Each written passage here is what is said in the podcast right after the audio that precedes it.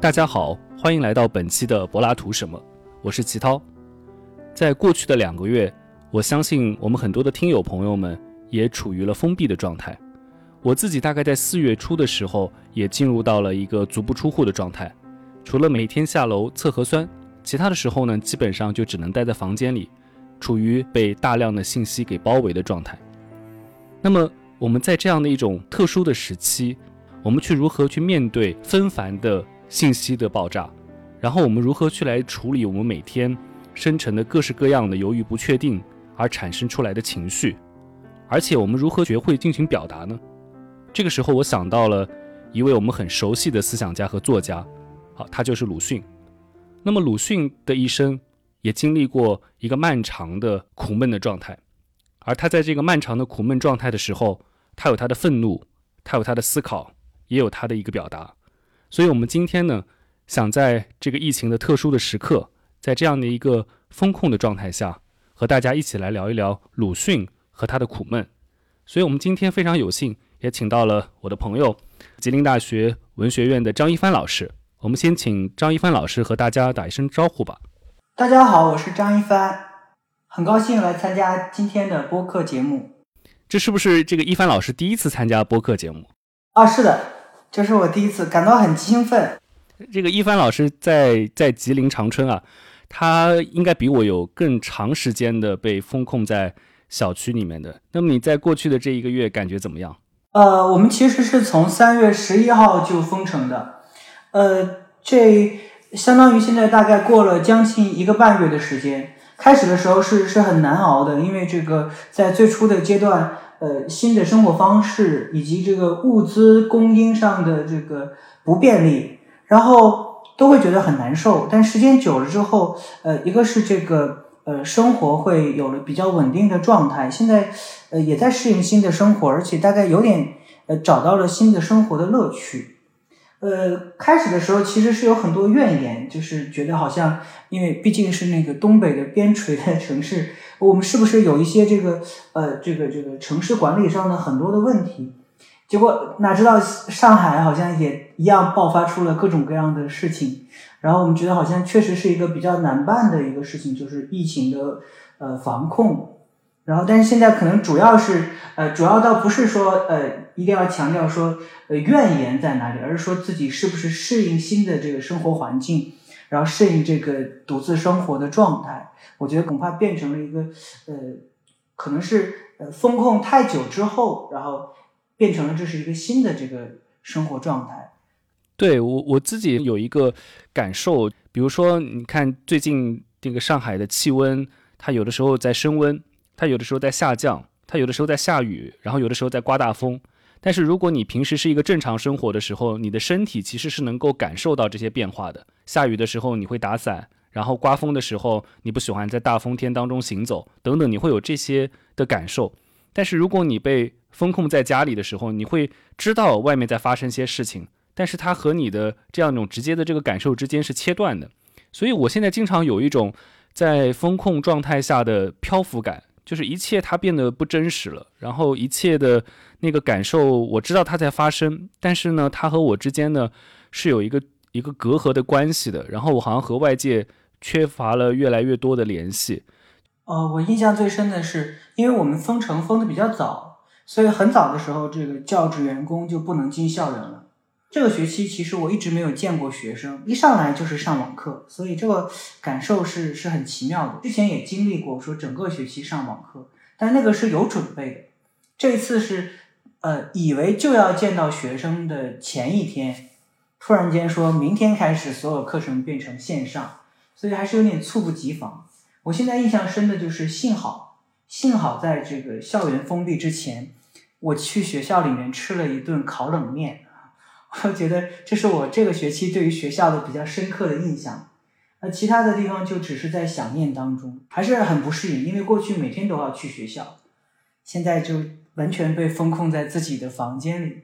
很多人会把现在的这种闷在房间里的状态和一种寂寞的感受连在一起，当然，这种寂寞的感受还和我们经常在那个文学里面感受到的寂寞不大一样啊，那种寂寞可能是。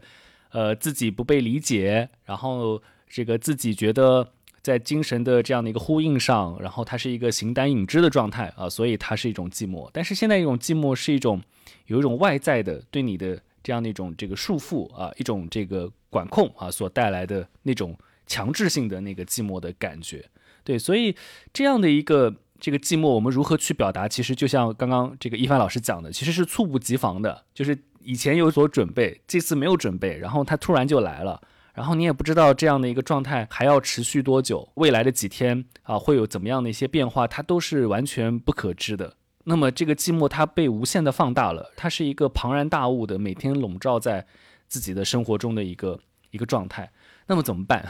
碰到这样的一个寂寞的这个感受，很多人就抑郁了。然后你刚刚也跟我说，这个这学期你唯一上的一门课就是鲁迅研究的这门课。然后这门课当中，你现在主要集中的是来讲这个野草。啊。那么你觉得在这个风控的状态下，在这个疫情的这个状态下去讲鲁迅，会有一些怎么样的不一样的感受？呃，我这个学期，因为我和学生是封在同一个城市，但是互相见不到，我比较寂寞，学生也寂寞，所以，所以这个学期选了这个野草作为这个研究对象和这个授课的对象，也是因为这是鲁迅最寂寞时候呃所创造的东西。而且他大概通过这个作品是想要寻求和青年人的这个联合，尤其是呃比较深的精神上的共鸣。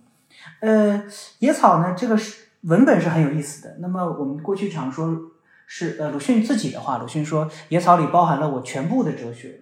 然后大概它也是鲁迅在写作上最迷人的作品。但它到底是主题是怎么样的？大家好像也有很多的这个分歧。那从我个人的角度讲呢，主要是一个鲁迅在排遣寂寞，然后和青年寻求联合的一个作品。那么，呃，野草当中最有名的这个一篇叫做《希望》，第一句话就是“我的心分外的寂寞”，然后分外的寂寞的时候，大概就想要这个寻求和青年的联合，想要寻找身外的青春。那鲁迅呃自己原话说，他说：“假如没有这个呃青年人他们对于时代的感知，假如没有他们对于这个自己的苦闷的感知，那么恐怕我连这个反抗这个时代，呃，来这个振作精神，我都找不到我的对象。我觉得大概这个算是一个，呃，我虽然是青年教师吧，但是其实也是中年人了。我觉得就越是这个时候，好像就越期待呃了解呃同学们了解青年人的想法。”然后在这种交流当中，呃，获得一个精神上的支撑和慰藉，所以这个学期大概就选了这样的文本。然后我们的工作就是，呃，按照这个散文诗集当中文本的顺序，一篇一篇的精读下去。然后在这个过程当中和同学们讨论，然后看看能不能对于鲁迅研究，然后以及对于我们的时代有一个更深的认识。那你接触下来的话，你会觉得，呃，鲁迅和试图他在。同年轻人之间所做的这样的一种这个连接，和你通过去和这个同学们一起来读野草这件事情，它是不是是类似的？还是你会觉得其实这个差别已经很大了？这个连接现在建立起来其实挺不容易的。我觉得现在比较麻烦的事情，其实跟我觉得跟鲁迅的那个困惑是差不多的。就鲁迅其实就他的理想是说，对于时代的这个命题，他想要寻求一种集中用力的这个效果。那如果要集中用力的话，他其实希望呃青年给他指示一个方向，就我到底应该去反抗什么？可是呢，鲁迅自己也说，他说青年是各式各样的，那有站着的，有躺着的，有玩着的。然后鲁迅说，当然也有要战斗的。可是我们现在也是一样，就进入了多元的时代之后，呃，同学们也是各式各样的，就让老师也很难分辨，就到底什么才是青年？可能已经没有这个一种特定的思维方式是青年。我们只能感受到它的这个多样性，但从一个整体上讲，能够感觉到他们要比我更有活力，啊，但是恐怕也仅此而已。那么同学们会有各种各样的想法。我前两天开了一次班会，我觉得蛮好玩的，就是开始的时候也鼓励同学们读这个读那个，然后甚至我自己还说说，要不大家多读一些长篇小说呢？因为我们会封控很久。可是到最后的时候，不只是同学们，包括我自己也放弃了。后来我们一致发现，这个时候看韩剧才是最好的选择。啊，这个有点跑题，但是好像好像又很真实。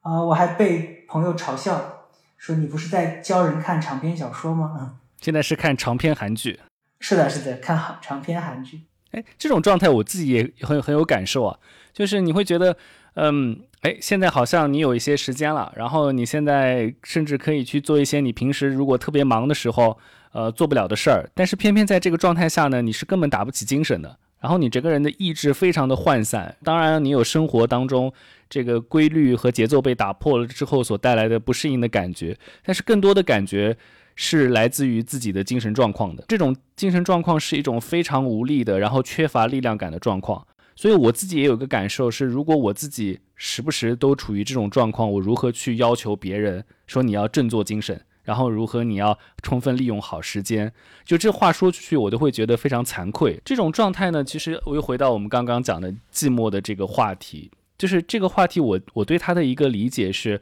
我们现在所看到的人们在。普遍的这个风控状态下所出现的各式各样的精神危机也好，这种精神危机其实平时都有的，它都蛰伏在那里的。所以到了这个状态的时候，它被充分的暴露出来，然后它被放大了。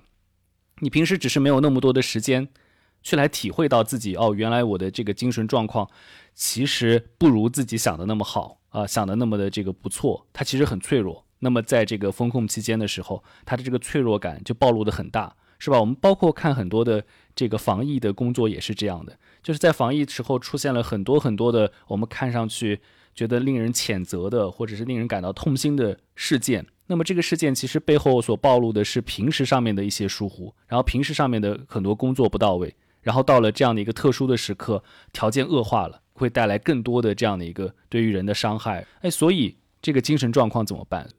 这段时间。你可以看到网上有各式各样批评的声音、怀疑的声音，但是偏偏没有任何一个声音，至少在我的阅读当中，它是一个鲁迅式的声音，让你看完之后，它既有对于这个现象的谴责，然后呢，但是它依然是有那个力量感的，他希望你去有一种联合的战斗的站起来的睁开眼的那个状态啊，他没有，他更多是一种情绪的表达。那么你会不会有这个别的一些想法和感受？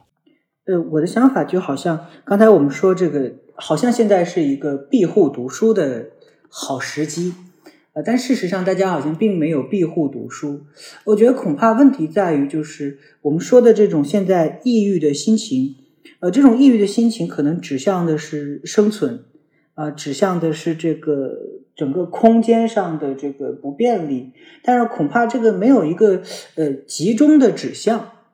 那么，呃，刚才你说到这个鲁迅的声音，就鲁迅的声音的话，呃，其实一般来说，我们认为两种，一种就是比较向内的这个自我的开掘，好像我这个学期讲的就是，呃，野草主要是这个整体上的克服精神危机，大概有点像是鲁迅对于自己呃过去这个几十年的人生经历的一个总结和梳理。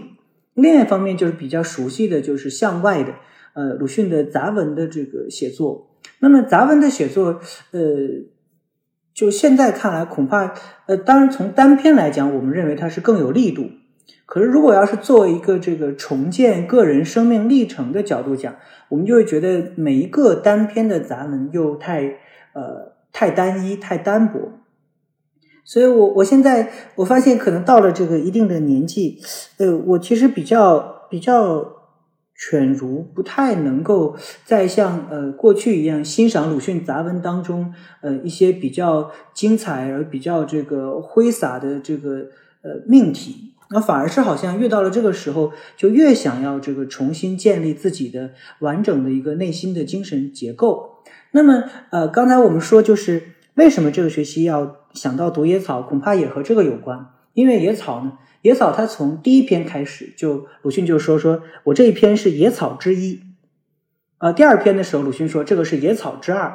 也就是说他一开始的时候就有一个完整的状态。我觉得这种是属于，因为我们自己没有一个这个完整感，就没有一个说我生命的方方面面都要形成一个整体的这样的一一种意识，所以好像特别希望同学们跟我一起，然后。找一找鲁迅的这个完整的意识，就是呃，我觉得现在我们就是在呃生活当中会对于各种各样的现象都有所表达，但这些表达之间到底是什么关系？这是我有点想要借助鲁迅来了解的。对，所以这个学期读鲁迅大概主要是这样一个功能。我最早大概可能可能读中学的时候，然后对于这个这个鲁迅的理解，然后我也读了这个野草啊等等的文章，就好像鲁迅是一个愤怒的人，但是其实不是。我后来越来越发现到，其实鲁迅绝对不是一个简单的这个愤怒的人。所以这让我想到什么呢？想到就是前些天就是很火的那个崔健的演唱会，就是不知道你有没有看到？呃，我也听了那个崔健的演唱会，其实在这个时间。获得了非常大的一个热度。其实我想了想，就是如果不是在风控时间，我估计崔健的演唱会呢也会有挺多人看的，但是估计不会这么大的一个热度。然后你又发现啊，这个他里面唱的歌，那个歌词和我们当下的这个情况呢又惊人的吻合。毫无疑问，他当然不是一个先知了，他也不是为了我们这个状态来写的。后来我们有一个老师讲的很好啊，就是因为他说这个崔健其实代表了一种普遍的东西。因为什么是普遍的东西呢？就是愤怒，就是每个人呢，他有各式各样在生活当中愤怒的理由，但是这个理由呢，在这个特殊的时刻，他都能够去全部转到那个崔健的歌词上，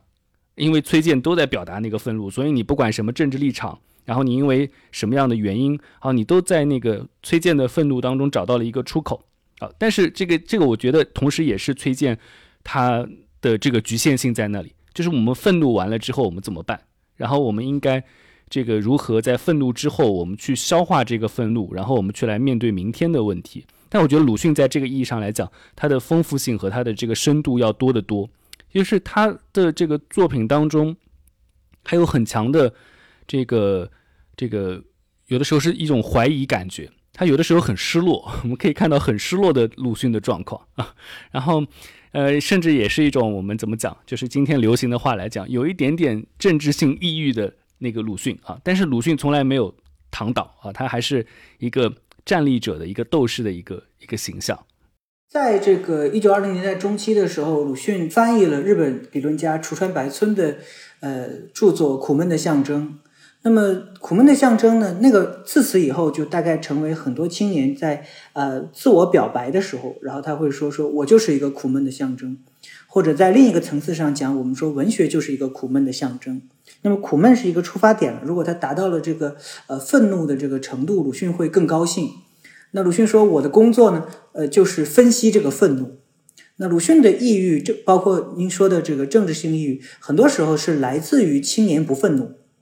包括鲁迅在这个《野草》当中说：“说我这个做希望这一篇，就是我惊异于青年的这个呃失落。”然后在这个《野草》当中，最后一篇叫做《一绝》啊。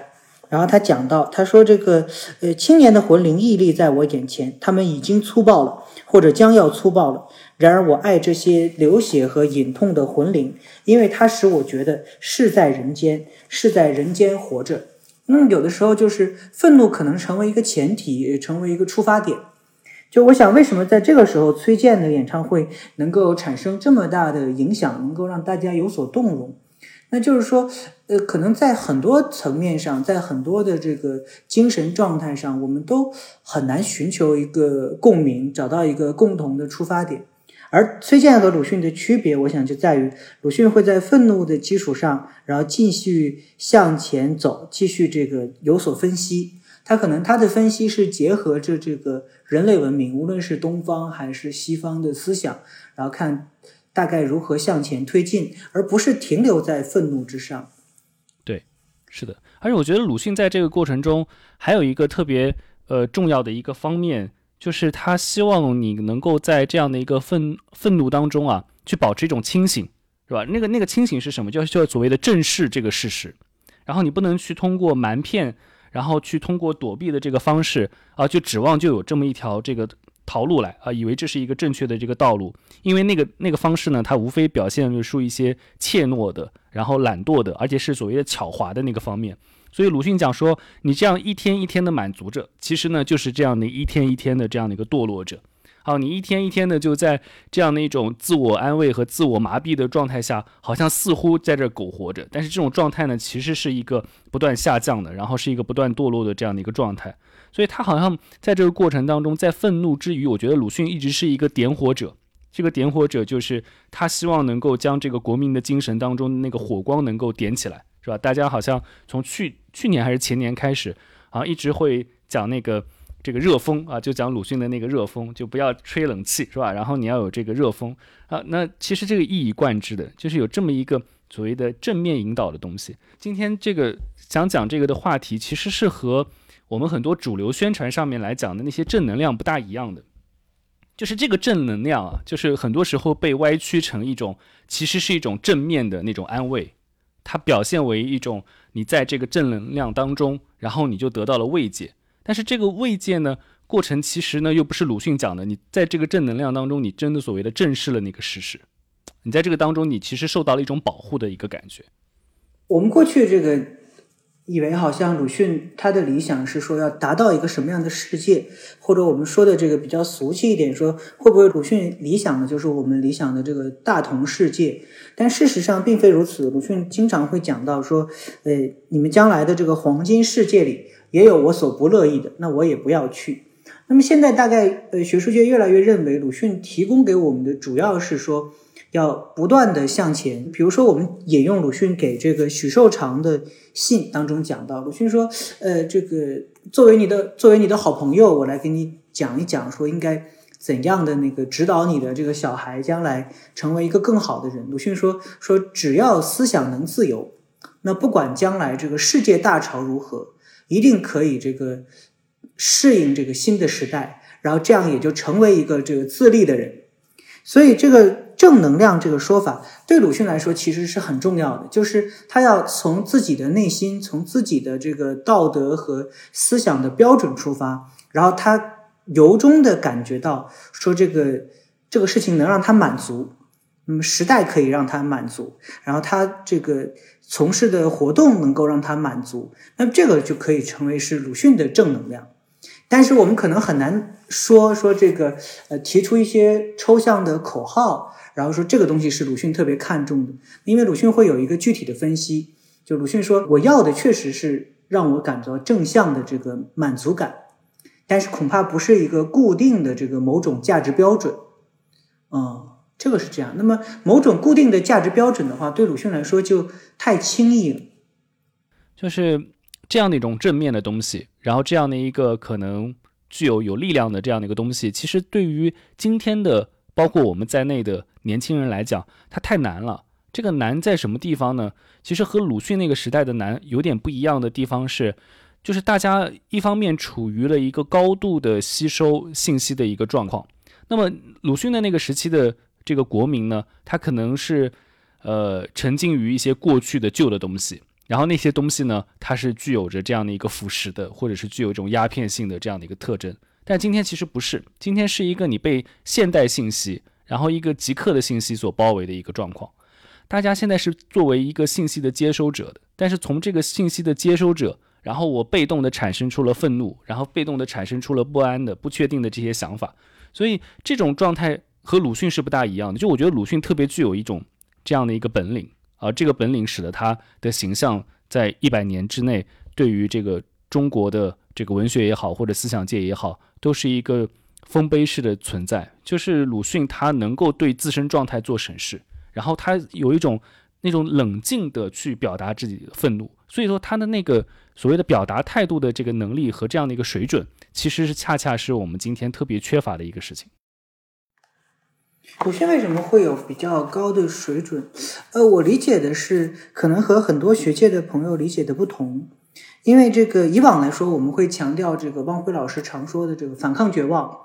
说鲁迅因为有最深的绝望，然后所以呢，并且在此过程当中有着这个最坚定的反抗，所以这是鲁迅不同于其他人的地方。那或者钱理群老师说，说鲁迅是一个彻底的怀疑主义者，那鲁迅怀疑起来连自己都怀疑。呃，别人可能只怀疑时代，然后怀疑外在，而鲁迅连自己都怀疑，所以鲁迅就是最彻底。但我觉得好像现在越来越不不太能够这个直接的接受这样的说法，就不太能够从鲁迅这个思想的坚定性，或者是呃很多人会归结于鲁迅个性上的绝对的刻薄和阴暗等等。好像我现在比较相信，就鲁迅还是对于这个时代的整体把握会更深刻。而这种整体把握的深刻，可能和鲁迅对于西学的一个充分的接受有关系。那么，在这个野草当中，我为什么这学期特别看重野草的这个工作？大概能感觉到，呃，鲁迅好像在这个创作的过程当中，大概有点这个从个体性出发，然后他试着推进到说人的意识能够向前推进到什么样的阶段。然后呢，不仅是说在这个呃正常的这个生活的层面上，包括在潜意识的层面上，他借助了七个梦境，然后来试着回应。在当前的时代当中，或者在他过去的这个奋斗历程当中，每一项对他来说最重要的这个精神危机应该如何克服？所以鲁迅好像比较自觉的在参与着这个呃这个人类文明的进程，就好像我前面讲的说，鲁迅说。呃，只要思想能自由，不管时代大潮如何，都能够相适应。鲁迅好像始终在回应的是一个呃，我们觉得比较重要的、比较核心的命题，就是如何这个走出虚无主义的一个问题。所以，大概是因为抓住了这样的一个中心，呃，鲁迅才会这个呃有一个完全不同的一个呃认识水平。而且，大概这个学期的课程和阅读，呃，我越来越觉得好像鲁迅。始终是站在两个层面上同时在思考问题。那么，一个是站在这个进化论的这个层面上，就好像说这个人类的这个文明的走势；而另一个层面就是站在这个人道主义的角度上，然后就好像看这个呃，我们应该如何审视人与人之间的关系。那么，因为同时有两个层面的关照，而不是呃紧紧的把握说说我们要抽象的谈要做善良的这个好人，人与人之间的和谐，好像不仅仅是谈这个，同时也在谈这个人类文明的走向，但又不是这个站在一个特别超脱，然后离人类特别遥远的一个距离。我觉得这两个层面的同时把握，大概是鲁迅比较深刻，然后同时又能够呃对我们时代的种种命题给出一个及时回应的这样一个呃原因。对我记得那个徐凡成先生啊，他去这个总结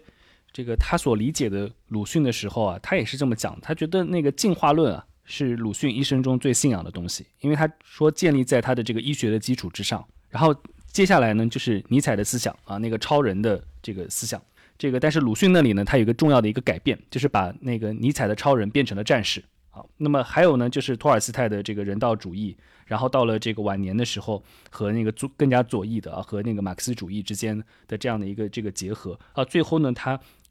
铸就了他自己的一个非常深邃的一个思想的一个熔炉啊。所以我觉得鲁迅的那种。这样的一个这个进化论，他好像真的是有一种，就是那种精神的战士的那个感受，即使在精神异常。惨淡的状况，我们今天基本上我们就处于精神异常惨淡的这个状况啊，在这种异常惨淡的这个状况的时候，他有一个继续走下去的这个讲法，就是你要你要继续行路。我们那那次有一个小的一个讨论，然后我们自己在准备这个选题的时候，然后也在讲说，哎，这个有点是不是和那个陈应真在山路当中的那个有有点类似？就是陈应真其实在山路当中最后啊，你说要要那个走下去的那个状况啊，和这个鲁迅这里是有一个呼应的。然后，其实我这个学期，呃，在这个野草之前，我做了一个引子。这个引子呢，呃，不是我们特别熟悉的这个鲁迅在五四时期的《狂人日记》或者是《阿 Q 正传》这样的作品。那我作为整个呃这个学期课程的引子，我其实介绍的是呃鲁迅关于呃鲁迅的一篇小说，叫做《伤逝》。那么这篇小说呢，其实呃讲的是一个很很好玩的事情，就是呃鲁迅讲说这个。一个一对青年男女恋人，呃，男的叫做娟生，女的叫做子君。然后这个他们两个最后是分手了，很遗憾。但这个子君呢，他是一个完美的贤妻良母。本来两个人其实是通过文学，然后决定要走到一起的。然后但是可是在这个过程当中，真正走到一起之后，尽管这个女孩子承担起了这个家庭的各种各样的这个琐屑的事物，而且表达了足够的体贴，但是这个这个这个男孩子就是受不了。就觉得好像我们之前那个对于说，呃，中国文明对中国社会的改造的这个理想，全都失落掉了。那么，呃，然后最后这个男男孩子就说：“我我一定要分手，一定要分开，这个无论如何一定要分开。”甚至鲁迅在小说里面写到说：“说这个男孩子说说他也想到了女朋友可能的死，就因为在当时那个封建的封建的时代下，这个他们两个的这个婚前的。呃，一起生活这种没有这个经过父母的呃，或我们就说没有经过媒妁之言的这样结合，已经得不到社会的认同了。但是好像按道理他们应该形成同样的阵营。可是他说，当我在他身上感觉不到这个社会的发展的时候，只看到了这个停留在小家庭的日常生活当中的时候，我感到呃完全的不能接受。那么过去我们其实都认为说，这里面鲁迅对于这个男性是有。很大的这个讽刺的，认为好像他辜负了这个女孩子，然后讲了这个，我们过去把它归结成是什么？呃，启蒙的失落呀，启蒙的不足呀，启蒙的空虚啊。可是现在好像越来越，呃，或者我们不能说越来越多的学者吧，至少我自己认为，好像这里面这个看上去不合情理的这个男孩子，其实就是鲁迅的化身。那鲁迅对他不是一个讽刺的态度，鲁迅说有点像那个你提到的陈应真的这个说法，就是要警惕这个在家庭当中把这个家庭的小家庭的生活，而不是这个和更广阔的社会的联合作为我们的一个目标。因为如果我们的思想真的停留在小家庭当中，停留在日常生活当中，或者是说以日常生活作为我们的一个基本的出发点的话，鲁迅说这其实是一个很危险的事情。我觉得这个小说给我一个比较深的一个认识，所以我把它作为这个这个最开始的一个困惑的引子提出来。呃，鲁迅在这个小说里面大概强调的就是说说说这个就够了吗？对。那么鲁迅在这个另外一篇小说当中，就是承接着这个伤势的小说，就说鲁迅说那个还有一篇叫做《铸剑》，《铸剑》里面这个鲁迅写了一个黑色人，黑色人他的是一个呃。更像是一个鲁迅的化身的角色。然后他说，这个黑色人的名字，鲁迅说叫做“燕之敖者”。燕之敖者呢，用鲁迅自己的话讲，这就是说他是被这个日本女人从家里赶出来的。这个字拆字以后就是这个意思。那么同时也就影射着说，在这个写作伤逝和铸剑，也就是在这个写作野草的中间，包含了这个鲁迅和周作人兄弟两个人失和的这样一个过程。那么这种兄弟失和的过程当中，呃，更深层次隐含的是鲁迅和周作人兄弟两个人的分歧，巨大的分歧。就鲁迅说，好像我们最重要的一个工作是做人的工作，而周作人说，那最重要的工作也许是度日，也许是这个呃小生活的这个幸福。那么到底哪一个才能成为我们的出发点？也就是说，在这个一九二零年代中期的时候，鲁迅和周作人两个人选择了完全不同的道路。所以大概这个学期关注的就是这个。那么陈应真当然很明确是站在这个鲁迅一边了。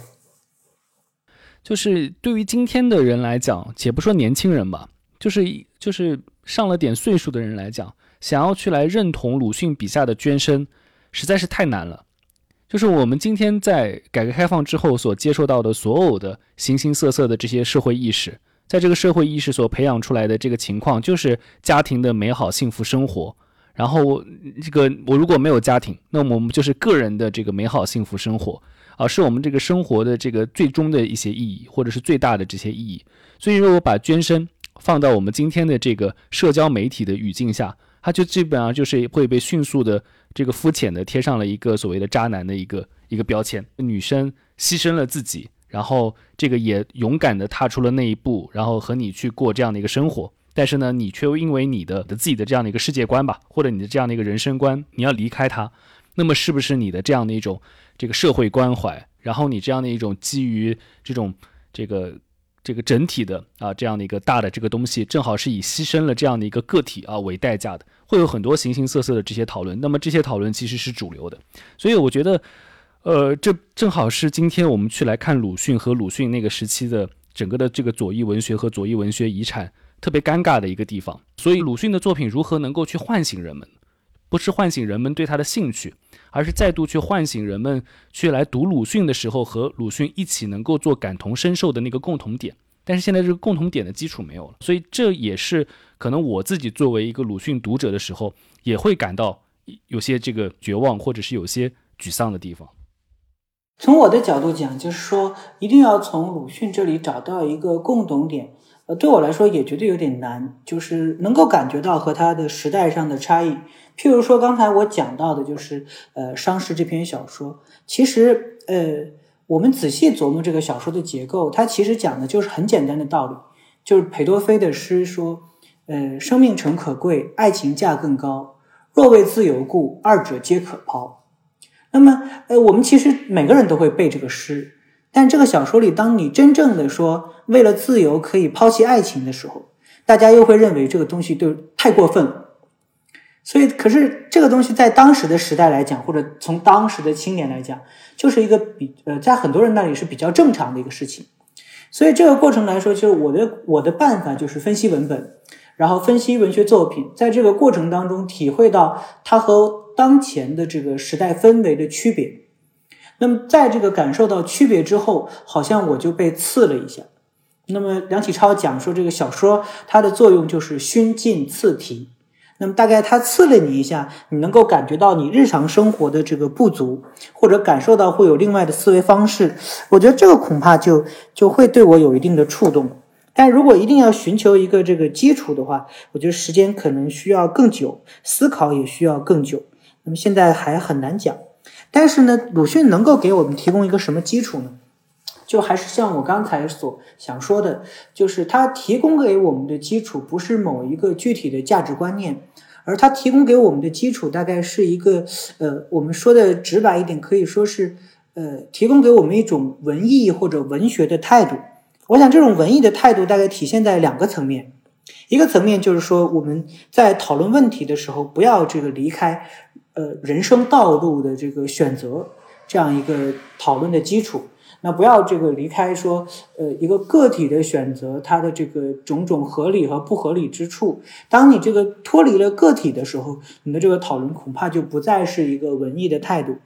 第二一点呢，就是鲁迅在他的作品当中反复强调，他说：“他说我这个人办不成事，就我这个人办不了大事，因为什么？因为我不能牺牲别人。”然后这个，当你能够牺牲别人的时候，当你把数字而不是这个人的生活、人的生命看得更重要的时候，那这个时候鲁迅说这这个事情我就做不到。我觉得这个作为作为一个这个文学研究者也好，或者作为一个文学的读者也好，在这两个层面上，一个是这个回到人生之道，再一个就是不要用牺牲。在这两个层面上，回到鲁迅，大概我就有点觉得，好像我和鲁迅，呃，暂时的找到了一个共鸣。但是在这在此基础之上，我们是不是能够寻求到一些什么具体的价值观的认同？我觉得这个恐怕还在其次，也需要更多的这个讨论。对，那我们稍微往后退一步啊，就是关于你刚刚讲到文艺的这个话题。那么这个文艺的话题和这个。我们的讲的表达方式也有关系，对吧？我们今天原本设计的还有一个讨论啊，就是这个孤岛时期啊，就是我们孤岛文学，就是我们今天的这个状况，风控的状况啊，也快成为这个孤岛了。但是这个孤岛文学今天怎么来写啊？和鲁迅那个时候怎么不一样啊？这包含了一个如何来表达的一个问题。对，我不知道你有没有看到，就前两天吧，然后也有一个转发的很火的一个帖子，就是说要试着这个勇敢一点啊，要。这个用嗓子来讲话啊，不要去晦涩的来讲话，就是说不要用缩写，比如说这个 ZY 啊，我们不要用 ZY 来代替自由啊，不要用 ZF 啊去代替这个政府等等啊。他说那些缩写和符号不是我的母语啊，他去表达为一种所谓的这个直接性的啊，一种要求这个不是那种藏着掖着的表达的这个方式。那么这个也会让我想到，就是鲁迅那篇这个很有名的这个文章啊，就是叫《无声的中国》。对你肯定也非常熟悉这篇文章，对，在这个无声的中国里面啊，他当然最有名的地方是讲那个中国人喜欢调和折中，就是你要提一个很激激进的方案，然后你才能实现那个你折中的这个要求，不然的话就不行，是吧？如果你觉得这个屋子太暗，你真真正的目的是想开一个窗，然后大家是不会答应你的，所以你要去拆掉屋顶，然后这个时候他来调和了，就愿意去来开窗了。好，这是一个这个它里面最有名的这个这个说法了啊，但是。在这篇文章当中，他也特别的提出，他说青年们要把中国去变成一个有声的中国啊，要大胆的去说话，要勇敢的来这个进行，将自己的真心话说开来，要忘掉一切的这个厉害啊等等。他说，因为有了这样的一个真的声音啊，才能感动中国的人和世界的人啊，才能和世界的人同在这个世界上来生活。好，所以所以今天的文艺作品怎么办？我们今天的这个文艺作品当中，有需不需要一个说真话的一个勇气？这个说真话的勇气，或许还不简单的是说，我把我看到的东西真实的表现出来。那个、那个那样的一种真，是如何是鲁迅意义上的那个真？首先，你刚才说到这个这个缩写，其实我觉得有的时候是会有一些问题，就是我们会呃不自觉的就把我们的那个表达方式给缩减，呃变得越来越狭窄，用那个英文首字母然后来代替是一个。我记得最早我觉得很不舒服是，好像是这个广告法，就是把那个我们说这个生死的死啊，然后当它出现在字幕里的时候。大家一定要加引号，然后在这个电视上，我觉得非常恶心。就是比如说，有的人说笑死我了，然后那个一定是笑，然后死后面加引号，然后我了，我觉得没有必要。就是为什么我们在电视上不能正视生死呢？我觉得，包括你刚才说的也是，就是我们不能那个使用这个原原本本的文字。但这个我可以理解，就是说。呃，因为我不是说我理解这种举措，我是说，呃，因为你刚才说青年要把他们的话说开去，那么这个其实用这个缩略语，其实是为了说开去，然后也要继续说，而而有一个应变。那么其实这个各种删帖本身才是这个问题所在，我就并不想要指责这个使用缩略语这种现象，因为这是一个应激性的一个反应。然后，但我们就还是说说一些我们这个比较擅长的，或者是有有一定思考的一个问题。就你刚才说到这个这个，呃，就是呃，怎么才能发出真的声音？呃，我觉得这个鲁迅其实一直有这样的困惑。鲁迅就是说什么才是真的声音？呃，鲁迅在这个木结文当中，呃，曾经有过一个说法，他说：“这个决心自食，欲知本味，创痛酷烈，本味何能知？痛定之后，徐徐食之，然其心已陈旧，本味又何由之？”然后他大概是什么意思呢？就是说，当你处在这个事情最苦、最痛的时候，然后你、你、你的这个表达，你的表达可能会因为你的这个感觉的这个在某方面感觉的过于强烈，而不能提供一个真实的声音。那么这个时候，你、你当然你内心深处是希望它是真实的。但这种真实可能是不具备普遍性的，或者是因为你的这个痛苦而，或者是强烈的感受而让这个声音失去了这个它应有的力度。那它只能感觉到我很痛，但是不能够让我们感觉到这个呃传播上的这个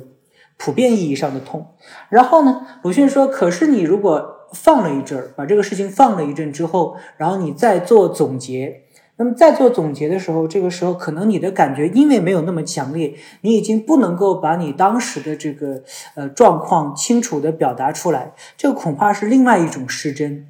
那么好像我们始终处在这两种失真的这个矛盾之中。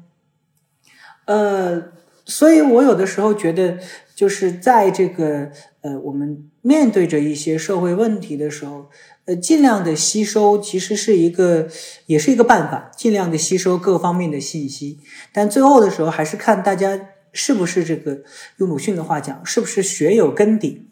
然后你能够从自己以往的阅读和思考出发，然后把大量的信息这个及时的消化，最后形成一个整体。那么，呃，好像我们始终处在一个表达上的这个困境当中。那么，这个真的声音，过去我们一般会把它理解成是一个道德问题，就是说认为说不能发出真的声音是没有勇气。但是现在这个好像同时现在越来越觉得有另外一个层面浮现出来，就是能力问题，就你是不是有整体的把握时代的这个能力？呃，包括那个。我我自己是做中国现代文学研究的，那么我们现代文学从八十年代开始，其实好人始终都有，而且有很多，但是呢，就是有能力的好人好像，呃，就是没有过去那么多，或者是说，呃，在把握这个新的时代上，这个大家的这个主要不是道德上的不足，呃，主要还是思想水平的呃不足，我觉得这恐怕是另外一个层面的限制。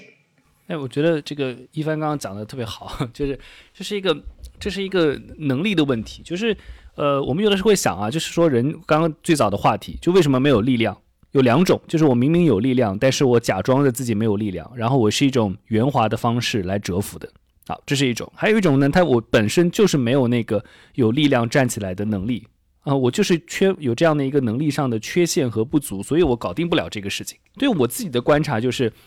就是今天的那个表达，在后面一个状态下是非常普遍的，特别是年轻人当中，我觉得他们有的时候来讲的那个苦闷，其实很大程度上来讲，就是因为他表达不出来。当他去来做表达的时候，他觉得自己写下去的东西，他就觉得啊，这个不好意思，我算了，不发了，不发了。为什么呢？他也觉得那个东西好像写出去不行。所以前两天我看那个全球华语大赛那个诗歌，讲那个呃，大家去来转那个写的那个诗，说生活其实是有很多这个不必要构成的等等的那样的一些这个年轻人所写的诗歌的时候，我看到了大家会觉得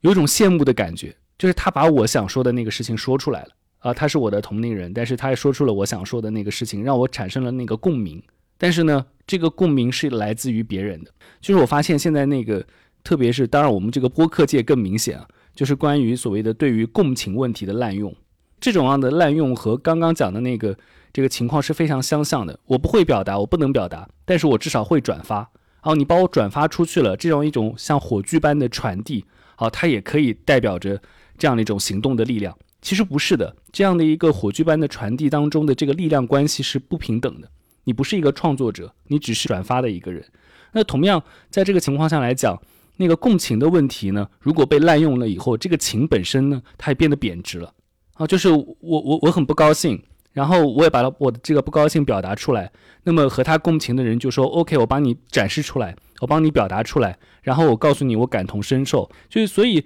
我对于这些情况的这样的一个观察，为什么总是让我能够去想到鲁迅？就是因为鲁迅绝对不是一个说你给我来信，然后我给青年人，我给萧红他们去回信，回信完了之后说我是跟你共情的，我跟你感同身受的，所以你就在你的这个哈尔滨待着好了。然后我就在我的这个上海待着好了，你也不必来我家里，你也不必做我的朋友，我们去做个笔友，然后我们去可以一起把这个信给公开出来，然后我们表现出我们是一个共情的一个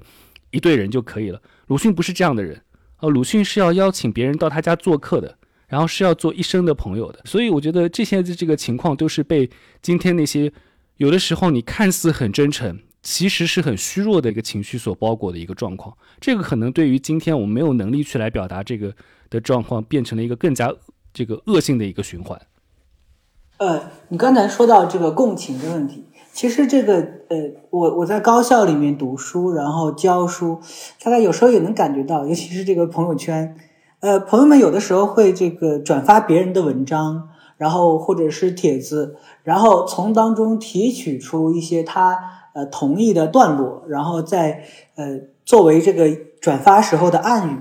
其实我有的时候就会感觉到有点怀疑，就是如果这个文章真正有一个内在的凝聚力，这个文章真正有它比较好的整体性的话，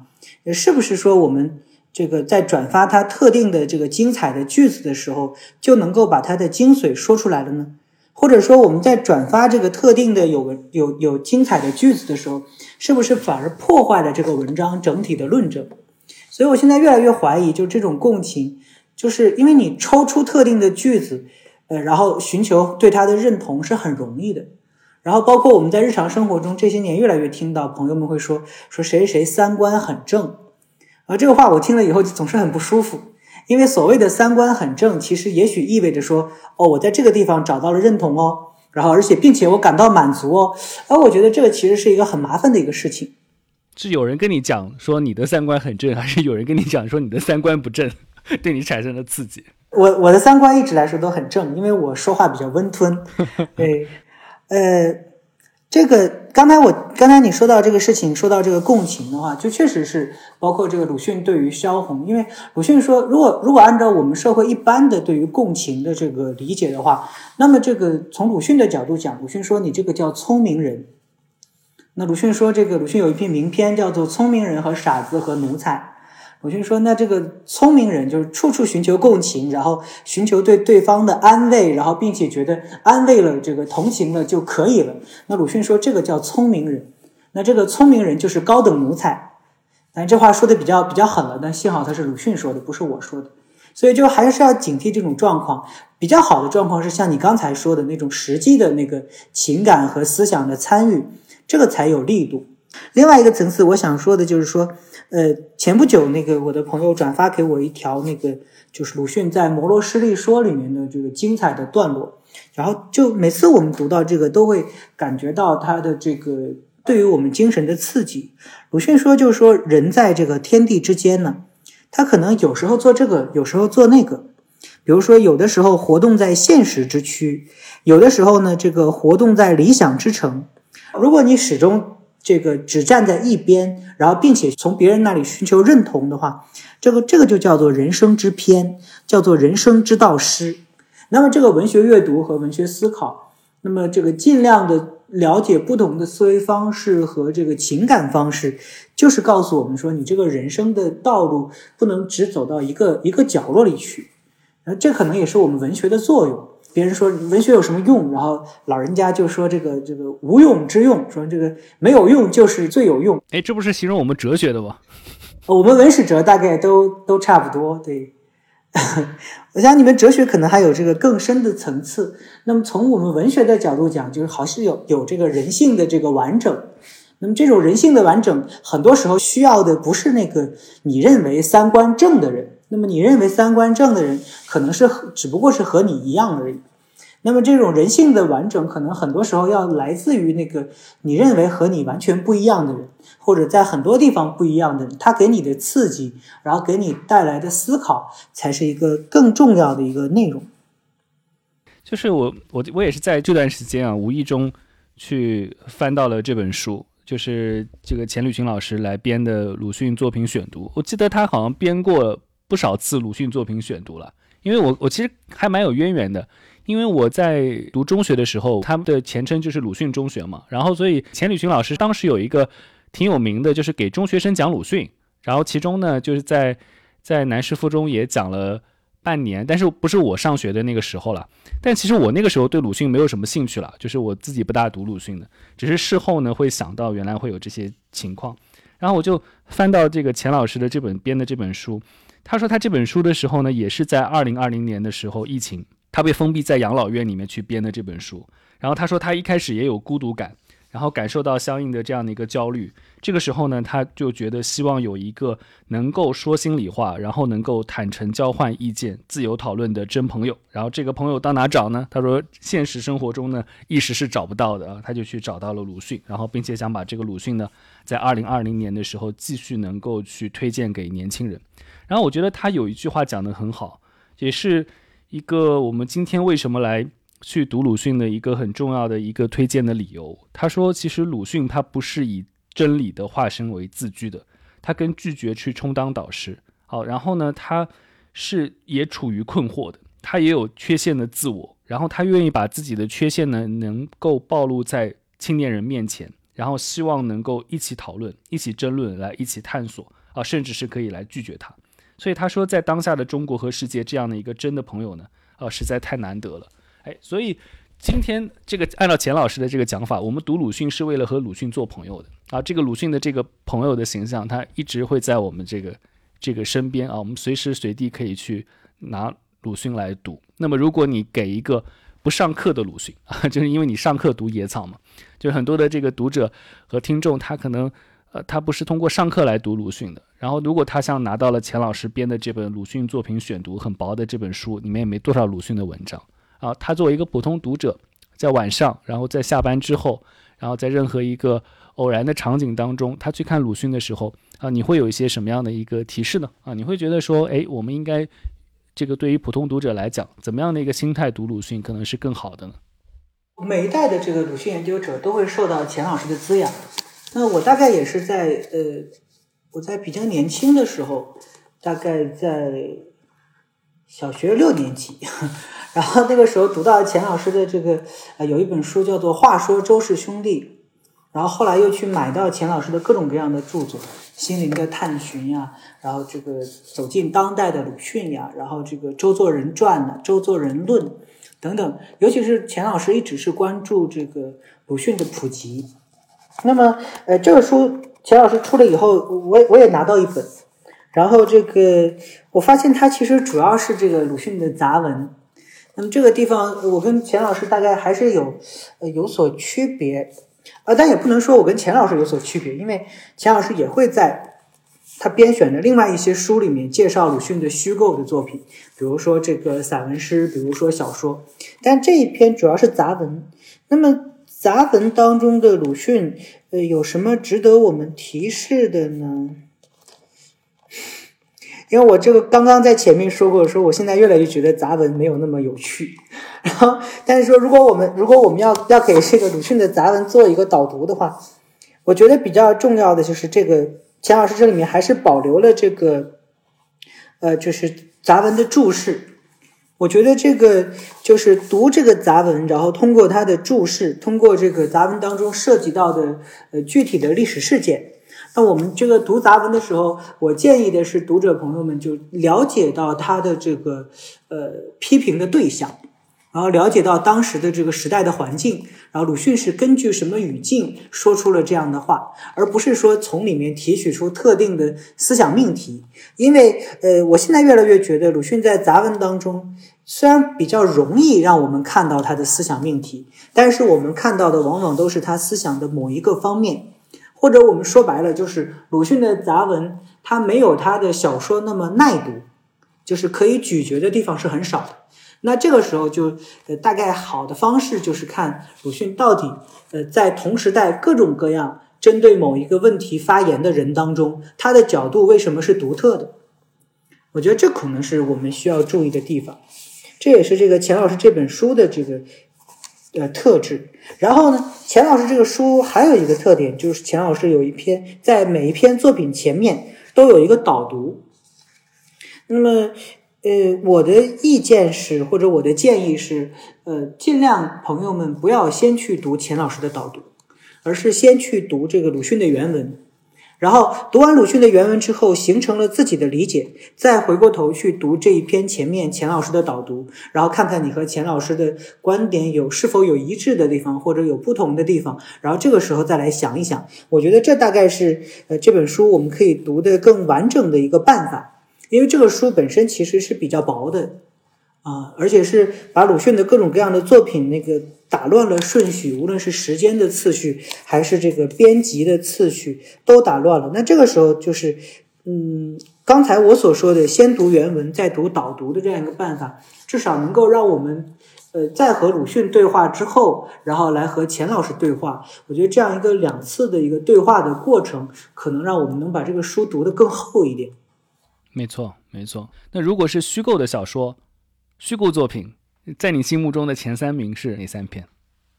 其实我个人认为，鲁迅有四篇呃特别重要的作品。那么呃，四篇重要的作品就是呃《伤逝》《铸剑》《希望》。那么第四篇我就总换。